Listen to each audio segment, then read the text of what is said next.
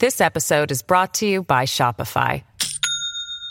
Do you have a point of sale system you can trust, or is it a real POS? You need Shopify for retail. From accepting payments to managing inventory, Shopify POS has everything you need to sell in person. Go to shopify.com slash system, all lowercase, to take your retail business to the next level today. That's shopify.com slash system. Oi, bonitas e bonitos, tudo bom com vocês? Eu sou Jaqueline Guerreiro e esse é o podcast Quinta Misteriosa, do quadro que leva o mesmo nome no meu canal do YouTube. Lá eu posto novos casos toda quinta-feira, então me acompanhe por lá também para ficar por dentro de tudo e não perder nenhum caso novo. E agora, bora começar o caso de hoje.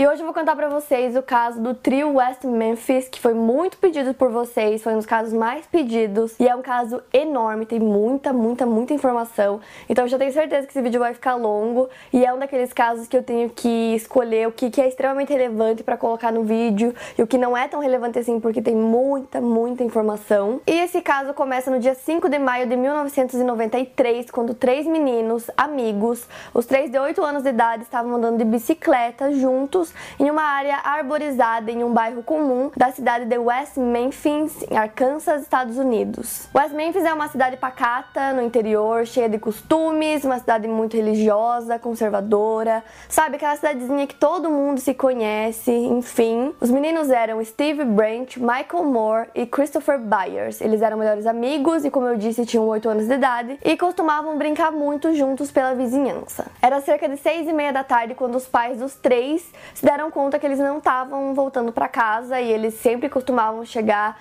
no horário estipulado pelos pais, sempre antes de anoitecer, e eles não haviam voltado. Então, rapidamente, os familiares, os vizinhos, todo mundo começou a procurar pelos meninos e não era comum crianças desaparecerem sem ninguém ver, sem ninguém saber de nada. Então, todo mundo já estava bem preocupado, todo mundo em pânico, buscando muito por eles, pela vizinhança, em lugares que eles poderiam estar e nada dos meninos, então eles chamaram a polícia. E a polícia chegou lá, então a busca continuou nesse dia que eles desapareceram, mas já tava ficando noite e tal. Então, no dia seguinte, no dia 6, foi quando a polícia começou a busca real pelos três. E a polícia foi procurar por eles em um local que se chamava The Robin Hood Hills, que era basicamente uma área assim, tipo, com muitas árvores, é, tinha um córrego bem lamacento ali naquela área. E aí, por volta da 1h45 da tarde desse dia, um dos policiais encontrou um sapato, um tênis tênis é, que estava boiando ali nesse, nesse córrego e era um tênis de criança, então eles começaram a ir mais a fundo nesse córrego para ver se encontravam mais alguma coisa. E ali eles encontraram os corpos dos três meninos, eles estavam nus e estavam com os braços amarrados é, nos pés com o cadarço do tênis deles. Um dos meninos, o Chris, era o que estava mais machucado. A autópsia dele revelou que ele faleceu por conta de alguns ferimentos que ele tinha no corpo. Eram vários cortes pelo corpo dele e também havia sinais de castração. E na autópsia dos outros dois meninos, é, a causa foi afogamento. Não havia sangue no local e os pertences, as coisas dos meninos nunca foram encontradas. E esse caso foi um choque para a cidade porque, como eu falei, era uma cidadezinha do interior, então essas coisas nunca aconteciam lá. Uma cidade que não tinha histórico de criminalidade, então assim, na época devia ter uns 30 mil habitantes na cidade. Então as pessoas estavam em pânico, é, os pais começaram a ir buscar os filhos na escola todos os dias, com medo que esse assassino estivesse solta, buscando por mais crianças, era uma coisa que não era comum para eles, né? Era um lugar que nada acontecia, era muito seguro, todo mundo se conhecia. E aí aconteceu esse caso, todo mundo entrou em pânico. Imediatamente a polícia começou a investigação, eles até ofereceram uma recompensa para qualquer pessoa que entregasse é, o assassino ou que tivesse informações relevantes sobre o assassino. E desde o começo da investigação, a polícia sempre acreditou que era mais de uma pessoa que havia cometido esse crime, porque é, os pés dos meninos, como eu disse, estavam amarrados, né, as mãos nos pés e com o cadarço deles e o nó de cada um era diferente. Então eles acreditavam que foi no mínimo duas pessoas ou até três pessoas para conseguir cada um fazer de uma forma. E eles também achavam muito improvável que uma pessoa conseguisse fazer tudo aquilo com os três meninos que tinham oito anos. Então era possível que um deles é, corresse ou gritasse ou tentasse fugir. Então provavelmente foi preciso mais de uma pessoa para poder cometer o crime. E sem respostas, a comunidade da cidade que ficava localizada na área conhecida como The Bible Bible Belt, que é o cinturão da Bíblia, começou a crer na presença de um culto satânico. Fanáticos gritavam pelas ruas que o fim estava próximo, que o diabo estava solto em West Memphis, e a comunidade exigia que a polícia encontrasse o culpado. A região do Arkansas é muito conhecida por ser extremamente religiosa, então eles tinham certeza por algum motivo que os meninos teriam sido assassinados por conta de um sacrifício satânico. Então, rapidamente, as pessoas começaram a ligar os assassinatos com essa prática, que segundo os moradores ocorria bem naquela região do córrego, naquela mata onde tudo aconteceu, e a polícia imediatamente começou a interrogar possíveis suspeitos que tinham alguma ligação com essa prática de cultos satânicos inspirados por bandas de heavy metal, livros e filmes. Então esse rumor do ritual satânico cada vez ficava mais conhecido ali na cidade, as pessoas só falavam disso, e por algum motivo eles tinham certeza absoluta que era isso que tinha acontecido. Nunca foi encontrado prova de que isso realmente aconteceu, mas por algum motivo todo mundo acreditava que tinha acontecido, que esse era o motivo que essas pessoas que fizeram esse ritual precisavam ser encontradas. Então, cerca de um mês depois do começo das investigações, a polícia ligou três adolescentes ao crime. O primeiro adolescente foi Damien Eccles, de 18 anos. Ele era um menino muito tímido, ele não se socializava muito bem com os meninos da sua idade, a não ser pelo seu melhor amigo Jason Baldwin. E o Damien chamava muita atenção pelo seu jeito de se vestir. Ele usava roupas pretas, fumava desde muito novo, ele não tinha bons antecedentes, ouvia punk e heavy metal e apreciava filmes e livros de terror do Stephen King. Já o Jason Baldwin chamava atenção por sempre estar andando com o Damien, então ele também foi ligado ao crime. Os dois usavam muita camiseta de banda, eles tinham um perfil que se distanciava um pouco dos jovens da época porque fugia do comum. Eles eram inseparáveis e faziam praticamente tudo juntos, inclusive até foram presos por vandalismo. E o terceiro adolescente ligado ao crime foi o Jesse Miskelly Jr. Ele era conhecido na escola como um menino que sempre teve medo do Damien. E os colegas de classe também diziam que ele era retardado, que ele possuía um retardamento mental, o que era de conhecimento de todo mundo que morava na cidade. Na época que o crime aconteceu, o Jesse tinha 17 anos e ele possuía a capacidade mental de um menino de 6 anos de idade. Ele conhecia os outros dois, mas eles não eram amigos próximos. O Damien e o Jesse largaram a escola, já o Jason não largou, ele tinha ótimas notas, inclusive. Então eram eles o Jesse de 17 anos, o Jason de 16 anos e o Damien de 18 anos, e todos eles eram de classe baixa. Então eu acredito que a primeira coisa que fez as pessoas ligarem esses adolescentes ao crime foi é, o fato deles fugirem um pouco do padrão, deles usarem cabelo comprido, usarem roupas pretas, gostarem do estilo de música que nem todo mundo gostava. É o que é uma coisa comum, né? Na minha opinião, as pessoas são diferentes e se você foge um pouco do padrão, é, as pessoas vão te achar estranho, talvez, por conta disso. Então, só pelo fato da aparência deles, as pessoas da comunidade já olhavam para eles de forma diferente. Alguns colegas de classe até acusaram eles de fazer bruxaria, satanismo sem prova nenhuma. Então, eles apenas diziam isso pela forma como eles se vestiam, agiam e tal. O Damien, que era o mais velho dos três, foi considerado suspeito porque a tia da namorada dele na época fez uma ligação para a polícia depois que aconteceu o crime, dizendo que viu ele por volta das 9 horas da noite, bem perto da mata onde tudo aconteceu, coberto de lama. Isso que ela viu ele foi no mesmo dia que os meninos desapareceram. Além disso, tem muitos sites que contam que o Damien tinha sérios problemas mentais, tanto que ele mesmo se considerou incapaz de trabalhar por conta desses problemas que ele enfrentava. Então a polícia tinha um motivo para considerar ele suspeito por conta disso e pelo depoimento da tia, né, da namorada dele que fez a ligação, ela no caso virou uma testemunha. O histórico mental dele era gigantesco, incluía esquizofrenia, que ele era suicida, era depressivo, sociopata. Tem um site que diz também que ele foi mandado para uma instituição psiquiátrica em 1992, um ano antes do caso, e que os pais dele diversas vezes expressaram preocupação com a saúde dele. Ele também tinha tatuado nos dedos a palavra evil, que é mal. E aí, juntando tudo isso com as roupas, com o gosto musical, enfim, não que essas coisas é, o tornassem culpado pelo caso, mas eram suficientes para que a polícia achasse que ele fosse um forte suspeito. Além dessa ligação que foi feita para a polícia, o gerente de um restaurante, Mr. Bojangles, na noite do crime ligou para a polícia alegando que um homem negro, totalmente desorientado e coberto de sangue e lama, entrou no estabelecimento e permaneceu no banheiro por cerca de uma hora. A polícia foi até o local, recolheu amostras de sangue do banheiro, mas por algum motivo que até hoje ninguém sabe, essa prova foi misteriosamente perdida. Foi encontrado um fio de cabelo não identificado em um dos meninos, que mais tarde foi identificado como sendo de um homem negro, mas não tinha DNA suficiente para dizer de quem era esse cabelo. Porém, a essa altura, esse homem que entrou nesse restaurante já tinha fugido, já tinha ido embora. E ele nunca foi localizado. Então, aí, gente, a gente já vê que a polícia já começou tudo errado. Como que eles perderam a amostra de sangue? Como que eles não correram para esse lugar, para esse restaurante, quando eles dizem que chega um homem desorientado, coberto de lama e sangue? É, até então eu acho que nesse momento eles não tinham achado o corpo dos meninos, mas eles sabiam que tinham crianças desaparecidas. E um homem coberto de sangue é, obviamente é uma coisa que é suspeita e eles não foram lá na hora, foram depois. É, e aí, enfim, esse homem nunca foi localizado. Então isso foi completamente ignorado pela polícia. A polícia também chegou a considerar brevemente outros dois adolescentes como possíveis suspeitos. Eram eles Chris Morgan e Brian Holland. Eles tinham um histórico breve com a polícia, eles eram usuários de drogas. Quatro dias depois que aconteceu o crime, eles simplesmente decidiram se mudar da cidade. Eles se mudaram para Califórnia e o Morgan alegou uma longa história de uso de drogas e álcool, juntamente com apagões e lapsos de memória, e ele alegou que ele poderia ter matado as vítimas, mas rapidamente ele se retratou e disse que não tinha feito nada. Então a polícia da Califórnia enviou amostras de sangue e urina dele e do Holland para o departamento departamento lá de West Memphis, mas não há indicação nenhuma de que o departamento tenha investigado se o Morgan ou o Holland eram suspeitos. Eles até foram presos lá na Califórnia e a relevância da declaração do Morgan, que disse que poderia ter matado as vítimas,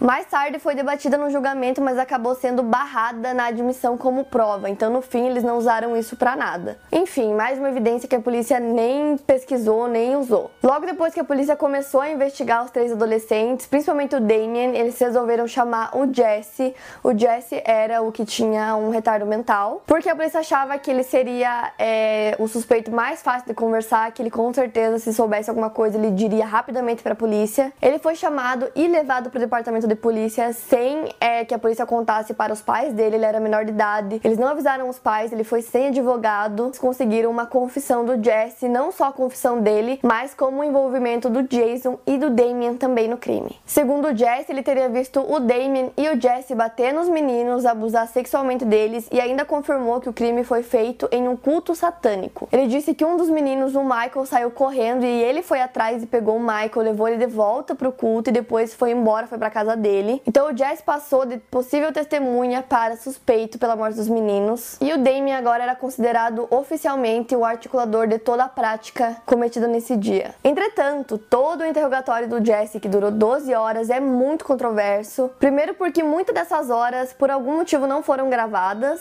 Então ninguém sabe ao certo o que aconteceu nesse período que não foi gravado. E inicialmente o Jesse conta que não falou nada pra polícia porque ele não sabia de nada. Mas depois de um período eles começaram a gravar a confissão dele quando de repente ele estava contando tudo o que tinha acontecido. E mesmo assim a confissão dele é toda errada. Começou dizendo que tudo isso tinha acontecido durante a tarde, sendo que, como já dito, o crime aconteceu à noite, depois das seis e meia. E aí o delegado começou a fazer várias perguntas sobre o horário até que em algum momento o Jess falava o horário certo. Então sempre que ele falava alguma coisa certa, eles pegavam essa parte para confissão. Ou seja, esse sistema onde o Jesse errava e eles ficavam lá até que ele desse a confissão correta aconteceu várias vezes. Aconteceu durante todo o interrogatório até que o Jesse acertasse toda a ordem dos fatos, como a polícia sabia que tinha acontecido, para que eles pudessem usar a confissão dele, que a confissão dele fosse válida. Então, depois de muitas, muitas horas, ele acertou todos os fatos e ali eles tinham a confissão que eles tanto precisavam. Porém, o Jesse confessou diversas vezes o crime depois desse interrogatório, então, por mais que eles tenham é, insistido muito e feito várias coisas ali que não foram gravadas, depois disso ele continuou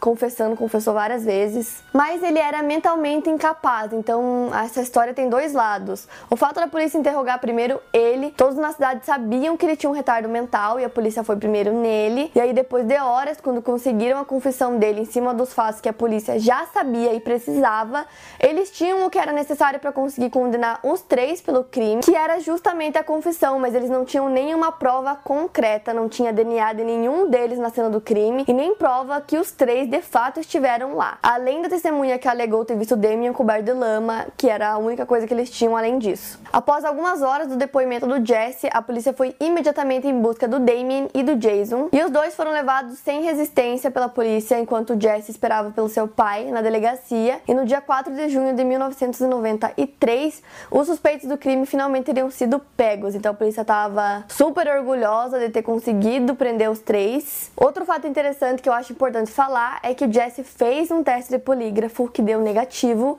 e mesmo assim eles usaram a confissão dele. Então, a partir desse momento que a polícia teve a confissão dele como prova, eles simplesmente decidiram ignorar todo o resto sobre o caso. E esse é um dos casos que durante ele vocês vão perceber como o trabalho da polícia foi medíocre, foi feito assim muito mal mesmo. Eles deixaram muitas provas, muitas evidências concretas de lado da investigação. Fora que outra coisa também que eu achei muito estranha é que eles nunca interrogaram ninguém da família das crianças. Então, assim, Qualquer pessoa da família poderia ser um suspeito, mas nunca foi porque eles não interrogaram ninguém. Tanto que mais pra frente vocês vão ver que tinha algumas pessoas que poderiam sim ser suspeitos do crime que nunca foram interrogadas pela polícia. Então não se sabe o porquê deles nunca terem interrogado ninguém da família e nunca terem pego nenhum depoimento deles para usar no julgamento. Nunca aconteceu nada disso. Uma coisa que se sabe é que alguns dos membros dessas famílias tinham um bom convívio, digamos assim, com o departamento de polícia. A população ainda estava em pânico e pedindo por justiça, dizendo que a polícia tinha que encontrar logo os suspeitos e prender de uma vez esses assassinos. E rapidamente, não só a polícia, como toda a cidade tinha certeza que os culpados eram aqueles três adolescentes. Então, rapidamente, o caso ficou conhecido como o Trio de West Memphis e estava não só na mídia ali é, pela cidade, mas como no país inteiro, todo mundo estava é, conhecendo e acompanhando o caso. E foi feito tipo uma conferência com os policiais, com o delegado, para que os jornalistas pudessem fazer perguntas. E lá o delegado estava dizendo que ele tinha provas extremamente consistentes sobre o caso, então o jornalista perguntou qual era a certeza dele de que aqueles três eram realmente os culpados. Não só dos três, mas de todas as provas que eles diziam ter, então ele pediu para dar uma nota de 0 a 10 o quanto ele tinha certeza. E o delegado disse que tinha 11. E nessa altura as pessoas já estavam eufóricas, estavam achando o máximo que eles foram pegos e todo mundo realmente achava que eles eram culpados. E outra coisa muito bizarra que aconteceu foi que alguns dias antes do julgamento, o promotor de justiça do caso alegou ter um instinto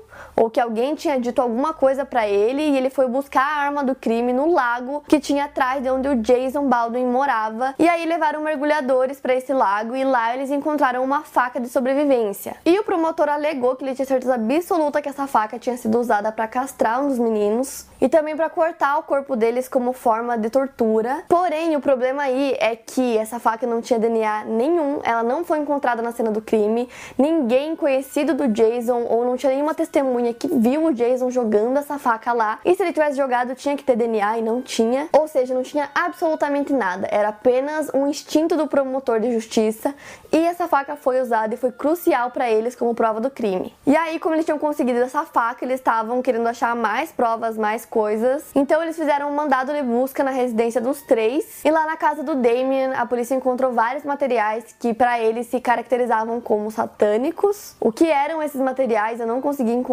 ao certo. E aí, enfim, para eles tudo isso, depoimento, a faca, era sabe mais que suficiente para provar que eles eram os culpados. O julgamento do Jesse Miskelly foi feito separadamente do julgamento do Damien Eccles e do Jason Baldwin, devido à sua condição mental e também pelo suposto mínimo envolvimento no assassinato dos meninos que ele teve. O julgamento inteiro foi feito praticamente em cima da confissão do Jesse, o que no pensamento do seu advogado não seria suficiente para convencer o júri. De qualquer maneira, o veredito foi em desfavor do Jesse e ele foi condenado à prisão perpétua. E como Jesse foi julgado antes do Damien e do Jason, eram claras as expectativas para o segundo julgamento a população estava convencida que o trio The West Memphis teriam de fato cometido crime. Então, durante o julgamento dos dois, a acusação optou por convencer o júri não só pelo potencial satânico de tudo aquilo, mas também pelo emocional. Então, mostraram várias fotos dos meninos, das vítimas, o que foi muito convincente para o júri que já estava praticamente convencido que eles eram culpados. Então, depois disso, já não tinha dúvidas para eles. Porém, o Jesse não permitiu que a sua confissão fosse levada para o julgamento do Damien e do Jason. Então, a promotoria estava estava sem a sua prova principal, que era justamente a confissão. E aí acontece mais uma coisa bizarra nesse caso. Um colega de cela do Jason foi lá e deu um depoimento é, no julgamento dele com o Damien, dizendo que o Jason contou tudo para ele, confessou o crime, é, deu detalhes, contou como tudo aconteceu e não sei mais o que. Ou seja, nesse momento eles não tinham como usar o depoimento do Jesse como prova, mas eles tinham esse cara que surgiu do nada, que era companheiro de cela do Jason, para poder usar contra eles. Outra coisa que aconteceu que eu também não consegui entender como foi que o Jason e o Damien foram impedidos de levar qualquer testemunha a favor deles pro julgamento, eles não puderam levar ninguém, nenhuma testemunha de defesa. E no final do julgamento deles, o Damien foi condenado à sentença de morte pelo assassinato dos três meninos e pela castração do Christopher, e o Jason foi condenado à prisão perpétua. Ou seja, os três foram presos e um tempo depois, aquele colega de cela foi lá e disse que era tudo mentira,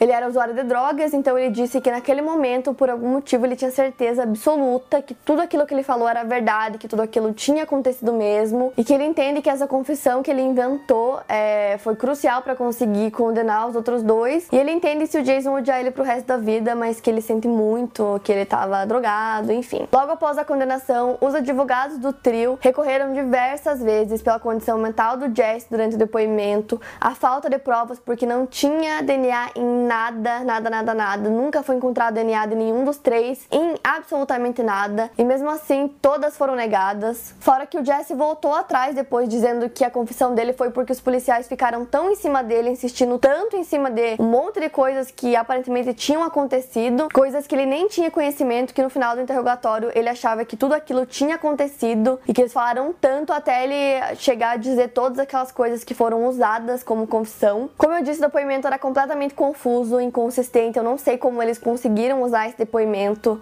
como prova. Tem muitos indícios que a polícia realmente colocou todas aquelas informações na cabeça dele e que no final conseguiram, né, que ele contasse toda essa versão. Então eu acho que é bem possível sim que ele tenha inventado tudo aquilo e aí eles usaram da mesma forma que, como ele confessou outras vezes, pode ser que tenha acontecido mesmo, não sei. Ou seja, o depoimento que mais tarde ele disse que foi inventado, que nunca aconteceu, era a única prova que ligava não só ele como os três ao crime, era a prova principal que a polícia tinha contra eles e era que eles mais usavam. E não me entendam mal, não tô justificando ou dizendo se era verdadeiro ou se não era, eu só quero deixar os fatos bem claros para vocês e aí vocês decidem o que, que vocês acham que aconteceu, né, nesse caso. Outra coisa que mais tarde também foi usada é que o Jesse, na verdade, não estava na cidade no dia do crime.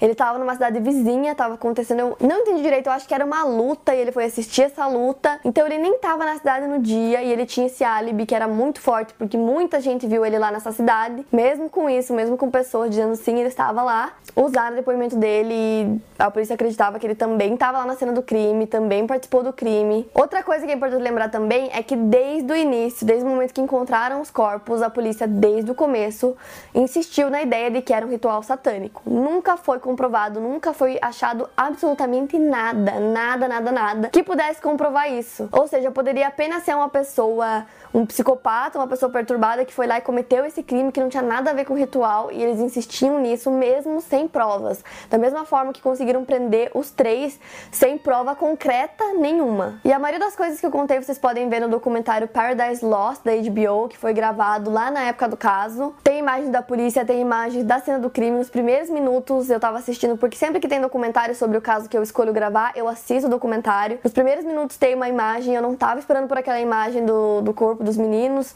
Horrível, fiquei bem assustada. Então, se vocês forem assistir, caso você seja uma pessoa sensível, eu aconselho que você passe ali os três 3, 4, 5 primeiros minutos do vídeo para ter certeza que vocês não vão ver. E esse documentário foi feito de uma forma completamente voltada na inocência deles, dos três. Então tem várias coisas que eu contei aqui que se vocês assistirem o documentário vocês vão ver que não estão lá, que eles não colocaram. Mas além disso tem várias entrevistas com as famílias das vítimas, com as famílias dos acusados, tem várias coisas. Então para quem se interessar o link vai estar aqui na descrição para vocês assistirem depois desse vídeo. E esse documentário ficou extremamente popular, ele deu muita visibilidade pro caso. O caso foi assim um país inteiro, todo mundo conhecia, mas o documentário deu aquela visibilidade enorme e as pessoas começaram a ficar muito comovidas com a história daqueles três adolescentes que agora estavam presos. Então as pessoas começaram a fazer de tudo para arrecadar dinheiro, para pagar novos peritos para que eles avaliassem as provas e também para popularizar ainda mais o caso. E foi graças a todo esse movimento que as pessoas criaram que foi possível reavaliar praticamente todas as provas que foram usadas e aí foram descobertas mais coisas que foram extremamente essenciais para a continuidade do caso. Foi feita uma análise de DNA num fio de cabelo que foi encontrado entre os nós dos cadarços do Michael Moore. O DNA poderia pertencer a um terço da população, mas não era do Damien, do Jesse ou do Jason. Essa foi a maior prova e a mais essencial obtida até hoje do caso. Então, graças a essa prova de DNA, foi possível que os advogados deles de defesa conseguissem apelar diretamente para a Corte Suprema pedindo um novo julgamento para que pudessem apresentar todas as provas novas que foram colhidas durante todos esses anos. E aí eles descobriram que esse DNA encontrado no fio de cabelo era do Terry Hobbs, que era o padrasto do Steve Edward Branch, uma das vítimas. O DNA do Terry poderia ter sido transferido para o cadarço, né, como ele era o padrasto dele, sem que isso necessariamente implicasse com a participação dele no crime. Isso é fato, é uma coisa que pode ser. Porém, a questão que é indiscutível é que não tinha DNA de nenhum dos acusados nesse fio de cabelo ou em qualquer uma das outras provas que eles acharam. Ou seja, o padrasto de uma das vítimas poderia estar envolvido no crime. E aí começaram a aparecer várias coisas sobre o Terry que reforçava ainda mais é, a possível participação dele no crime. A primeira delas é que ele foi a última pessoa vista com os meninos no dia que eles desapareceram. Além disso, ele tinha um pequeno histórico com a polícia de ter invadido casa de pessoas e aí chamavam a polícia. Ele também batia na esposa e nos filhos dela, porque ele era o padrasto, né, dos filhos dela. Ele dizia que batia nela porque ela dava mais atenção para os filhos do que para ele. E aí várias coisas foram aparecendo que ele havia molestado o filho dele do primeiro casamento, que ele havia abusado sexualmente da irmã do Michael, que ele era extremamente violento, que ele se irritava por pequenas coisas, que ele foi lá e matou o gato do vizinho dele porque ele se irritou com o gato. Ele não tinha alibi nenhum de onde ele estava, o que ele estava fazendo durante o período que o crime aconteceu. Ele disse que não viu nenhum dos meninos no dia que o crime aconteceu, mas tem testemunhas que viram ele com os meninos, como eu disse, ele foi a última pessoa a ser vista com os três. Ele adorava aparecer na mídia e sempre dizia que tinham que matar o Damien de uma vez. Apesar de ele ser essa pessoa horrível, pode ser que ele não tenha participado do crime, mas o que é fato e que a gente não pode discutir é que tinham muito mais evidências de DNA e provas que apontavam ele para a cena do crime do que qualquer um dos outros três que foram condenados. E aí você deve estar se perguntando o que, que ele tinha a favor dele para que ninguém ligasse para todas essas provas. Ele falava muito sobre religião, ele escutava muito música gospel. O irmão dele dizia que ele era uma ótima pessoa, ele não tinha um visual diferente, não usava preto. E aparentemente isso foi o bastante para a polícia e para a justiça simplesmente ignorar todas as provas que colocavam ele na cena do crime. Então, tudo isso que eu acabei de contar para vocês foi 100% ignorado pela polícia. E lembro que eu contei para vocês que no corpo dos meninos foram encontrados vários cortes, é, que eles diziam que esses cortes foram feitos pela faca que encontraram no lago. Mais tarde nas investigações foi descoberto que lá no local onde os corpos foram encontrados, exatamente no local vivem tartarugas, uma espécie que é muito comum que elas mordam carne humana. Então, se for mexer com elas, elas vão morder você. E a marca que elas deixam é exatamente igual às marcas encontradas no corpo dos meninos, é muito, muito parecida. Então, é possível que depois de todo o assassinato, quando largaram o corpo deles lá, que essas tartarugas tenham encontrado os corpos e é um animal, então ele não sabe, ele tenha é, mordido o corpo deles e deixado essas marcas que eles insistiam que eram cortes feitos com aquela faca que também não tinha muito a ver. Inclusive no tribunal eles insistiam que eles cortavam a pele dos meninos para fazer um ritual. O que eu quero dizer para vocês com essa prova das tartarugas é que a gente não sabe o que aconteceu. Pode ser que alguém tenha cortado com uma faca, pode, mas também pode ser que tenham sido as tartarugas, porque era muito parecido. Enfim, o caso ficou extremamente famoso nos Estados Unidos, é muito, muito famoso mesmo. E com as novas provas que foram encontradas, eles pediam por um novo julgamento para que eles pudessem usar essas provas e inocentar os acusados. Várias celebridades também se comoveram e entraram na onda para conseguir chamar atenção para o caso. Dentre eles, o Ed Vedder do Pearl Jam, o Flea do Red Hot Chili Peppers, o Johnny Depp, o Henry Rollins, que começou um projeto musical que contava com outros nomes muito famosos para conseguir arrecadar dinheiro para ajudar nas investigações do caso. E todos esses famosos ficaram comovidos com o caso porque tinham três pessoas, duas condenadas à prisão perpétua e uma a pena de morte com injeção letal por um crime que a polícia e, né, eles não conseguiram provar assim 100% que foi eles, e mesmo assim eles foram condenados a essas penas enormes. Então muita gente se comoveu. Então depois de muito pedir várias vezes por anos, finalmente a corte cedeu e eles deram à promotoria duas opções. Ou eles apresentavam um acordo ou os réus teriam por fim um novo júri. E o Ministério Público de West Memphis decidiu por um acordo. E o acordo era o seguinte: os três, o Jesse, o Jason e o Damian teriam que se declarar culpados para poder dar um fim no caso, acabar ali, acabar com essa história de uma vez por todas. E se eles se declarassem culpados porque eles estavam presos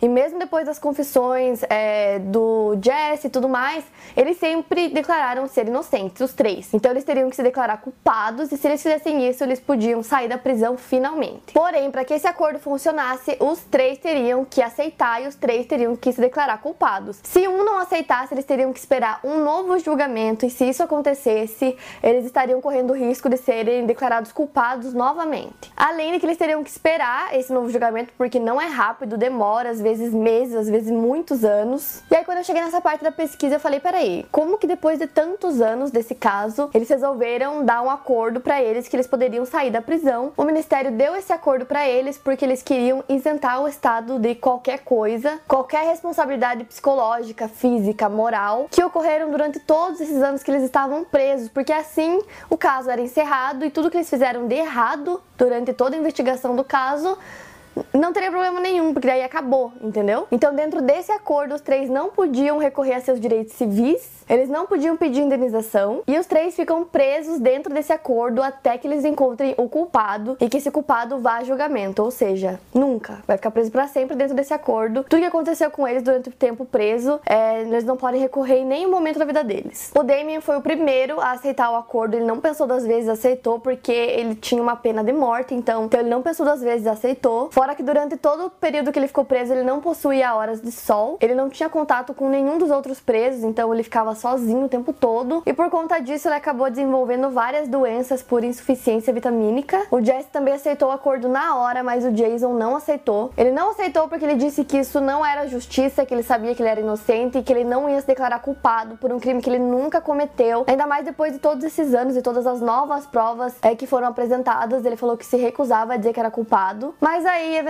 ele voltou atrás e acabou aceitando. Na audiência que eles assinaram o acordo, o Damien agradeceu o Jason por ter cedido e ter aceitado o acordo e ele disse que só aceitou por causa dele. E os três foram soltos em 2011. O Damien tinha 37 anos e o Jason 34 anos e eles se declararam culpados em três acusações de homicídio doloso, enquanto o Jesse de 36 anos assumiu uma acusação de homicídio doloso e duas de homicídio culposo. Numa entrevista coletiva após a audiência, o trio insistiu na sua inocência, dizendo que continuará buscando justiça para as vítimas e para sua própria honra. No total, os três cumpriram 18 anos de pena. Tanto o promotor, o juiz e o delegado do primeiro julgamento acreditam e falam publicamente que, na visão deles, o trio é culpado. E para eles, o caso já se deu como encerrado. Até hoje, não há qualquer movimentação da polícia para descobrir o verdadeiro culpado. As investigações ainda estão sendo feitas pelo fundo criado após o documentário Paradise Lost da HBO ter sido lançado. E os acusados agora lutam para limpar os seus nomes. E para encerrar, vou contar para vocês alguns fatos que aconteceram com eles e o que eles fazem hoje. O Damien, em algum momento que ele estava preso, ele recebeu uma carta de uma menina que mora em Nova York, dizendo que ela tinha se sensibilizado com o caso e com a pena e tudo que ele estava passando. E ele respondeu a carta dela e nisso eles começaram a trocar correspondências, começaram a se conhecer melhor e ela resolveu ir até a prisão para conhecer ele meses depois. E aí ela acabou se mudando para uma cidade próxima de onde ficava o presídio que o Damien estava e pouco tempo depois eles acabaram casando numa cerimônia feita dentro da sala de visitas do presídio. Então, ao longo de mais ou menos 10 anos, ela ficou ao lado dele, lutando junto com ele, né, até que ele conseguisse a liberdade. Ah, e outra coisa que aconteceu com o Damien antes disso, é, na época que aconteceu o caso, a namorada dele estava grávida, que se chama Dominic Cheer. Então, quando ele foi preso, foi acusado e tudo mais, ela estava esperando um bebê dele, que se chama Damien Seth Eccles. Depois de sair da prisão, o Damien foi morar com sua esposa em Nova York. Ele também escreveu um livro. O Jason também se casou e se mudou de West Memphis e ele agora cursa direito. Não sei, acho que hoje ele deve ter se formado já, mas ele não pode exercer nada por conta dos seus antecedentes criminais. E o Jesse voltou para West Memphis e mora com o pai. Esse crime é extremamente conhecido nos Estados Unidos, então além do documentário, que eu vou deixar o link aqui para vocês para quem quiser assistir, como eu disse, o Damien também lançou um livro, tem filme sobre o caso, o nome do filme é Sem Evidências. Em 2012, um novo documentário também foi lançado sobre o caso. E eu acho que esse caso é muito interessante pra gente pensar que a polícia americana não é tão incrível assim como a gente vê nas séries como CSI, que eles são incríveis, eles descobrem tudo.